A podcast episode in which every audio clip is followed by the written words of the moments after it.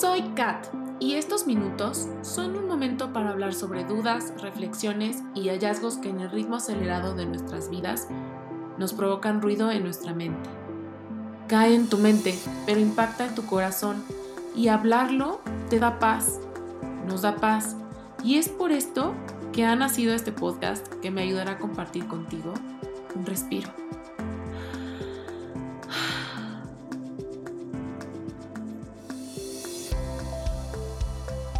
¿Cuántas oportunidades les das a las personas en tu vida? ¿Y de qué te estás perdiendo? Y no, no me refiero a las oportunidades que da, les das a la persona que te falla. Me refiero a las oportunidades que le das a las personas de entrar a tu vida. ¿Por qué eso esto? ¿Por qué me salió este tema? ¿Por qué me llegó a la cabeza, no sé cuántas personas de las que me están escuchando aquí suelen prejuzgar o juzgar a la gente y prefieren no darse la oportunidad de conocerlas porque creen que van a perder su tiempo, porque de entrada te caen mal y decides ya hasta aquí mejor, o no sé, por lo que sea, por la razón que sea. Tal vez no todos son así, eh, tal vez no has hecho conciencia de que sueles hacer esto en tu vida. No sé, analízate qué tan abierto eres y qué tan fácil juzgas a una persona por la primera impresión que te da y tomas acción a partir de ello. Que ya sabemos que juzgar no está bien. A veces juzgar con, las acciones de las personas, eh, pues no está bien. Sin embargo, creo que es un mecanismo de defensa que tenemos todos a partir de ideas preconcebidas, ya sea por experiencias pasadas que te dejan marcado o por la manera en la que te educaron tus padres, tus maestros y en fin, toda esta sociedad y esta burbuja por la cual estás rodeado. Les voy a contar una historia.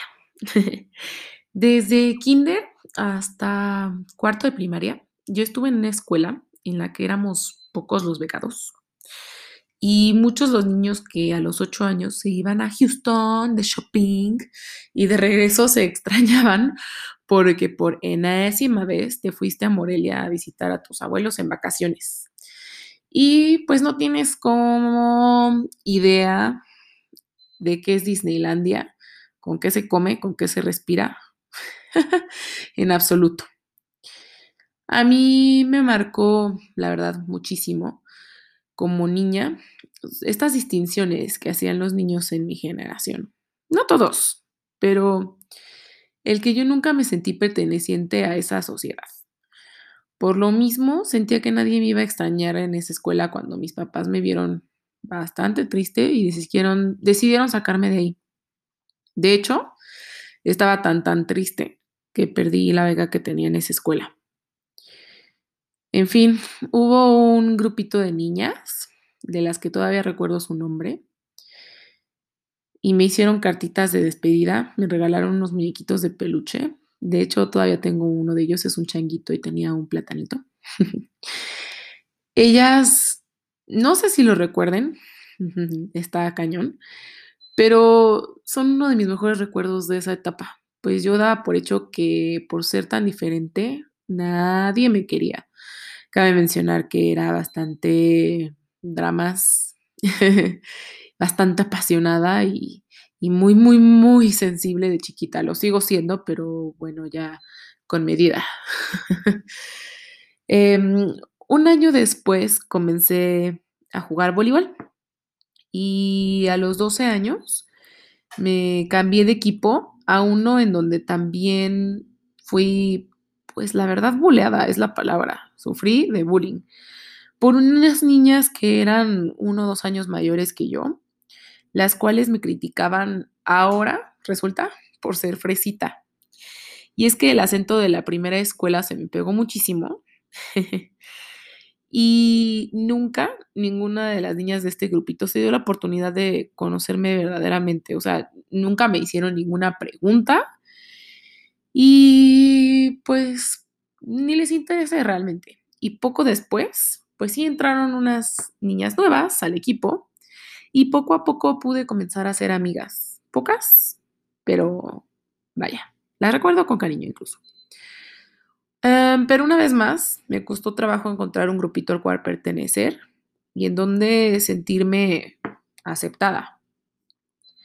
Tal vez ahora no me importa en lo más mínimo si llego a algún lugar y no le caigo bien a nadie.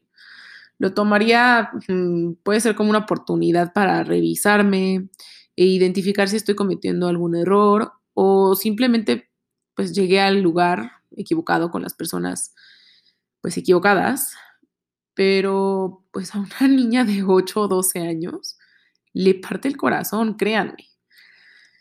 Y en la secundaria nunca fui la más popular, ni tuve un sinfín de amigos.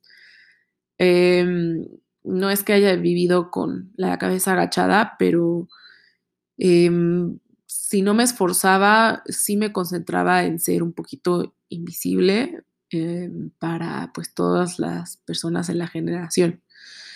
Conservo una gran amiga de esa época, pero de ahí en fuera me concentré mucho más a mis estudios, mi beca en ese momento y en el voleibol, que me ayudaría también para obtener una beca en la prepa y en la universidad que ya había identificado como la universidad de mis sueños y prepa. No me arrepiento, pero lo analizo también y sé que esta forma de aislarme y rechazar, por ejemplo, a los niños tuvieron que ver con mis inicios en la vida social y la manera en la que siempre me sentí como un outcast, como alguien que no pertenecía. Ni soy la única, ni mi caso es el peor ni el más dramático. Es más, ni negativo es, me formó y es quien soy, es parte de mi historia. Pero se las cuento, se las comparto. Y ahora sí vayamos a la relación que todo esto tiene toda esta historia con mi manera de socializar de hace unos pocos años hasta ahora y con lo cual comenzó este episodio. Hace unos años me di cuenta que la primera impresión que las personas tenían de mí es que era una mamona. y ya después que me conocían, cambiaban de opinión generalmente. Me di cuenta que todo comenzaba porque yo prejuzgaba a los demás y si bien nunca les decía nada, no soy la persona más transparente, soy bastante expresiva y enseguida se daban cuenta de lo que sentía y pensaba de ellos. Ajá. lo curioso es que a lo largo de estos últimos años he comenzado a conocer a un buen de personas de distintos tipos, culturas, intereses y de diferente carácter. Muchas de ellas han sido de carácter dominante. Algunas no tanto, pero pues muchas sí. Y por algo son las cosas, por algo vienen estas personas a nuestras vidas y nos dan muchas enseñanzas, todas, las de todo tipo, ¿no? Pero bueno, eh, antes enseguida alguien así creaba en mí una barrerota tamaño muralla de China y me caían mal según yo, por siempre. Mientras más convivía con estas personas por X o Y, en algún momento encontraba cosas en común. Y me relajaba, empezaba a reírme y pues a mí los momentos tensos este, me duran dos segundos. Soy la persona menos rencorosa de, la vida y las cosas negativas hasta de repente se me olvidan y digo, y debería de tener más memoria o no para estas cosas. En fin. Y de la nada ya tenía una relación con ellas, ya sea una relación de amistad o pues una relación simplemente amena.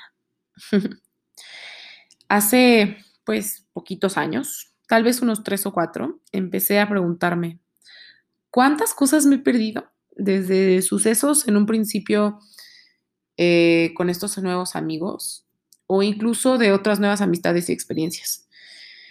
Y saben, muchísimas veces no ha cambiado que conozca a alguien y me dé cringe o algo les encuentre que no me guste. Pero no se trata de eso las relaciones. No nos tiene que parecer todo desde un principio, por supuesto que no. No todos son iguales a nosotros y estas diferencias son las que aportan a nuestra vida. Pero dejando el positive talk de lado, el quedarte con la primera impresión eh, no limita a estas personas a no estar en tu vida. Te limita a ti mismo a alimentarla. Más allá de eso, el no darle la oportunidad a una relación de surgir, el limitar a una persona a que no puede ser mejor que la impresión pasada que te llevaste, es corto de mente, pero tuya. O sea, yo me quedaba corta. Incluso es bueno practicar esta apertura y dejar oportunidad al cambio en la percepción que tenemos de las personas con las que ya tenemos una relación de mucho más tiempo. Porque nadie se queda estático a través de los años. Y como una persona era alguien para ti el año pasado, este año puede significar otra cosa en tu vida. Y no quiere decir que esa persona ya es otra persona totalmente y no es auténtica. No, las personas cambiamos. Así tú también puedes representar lo mismo para otra persona. Un cambio y ser una persona el año pasado para, para alguien y este año ser otra persona para esa misma persona, ¿no?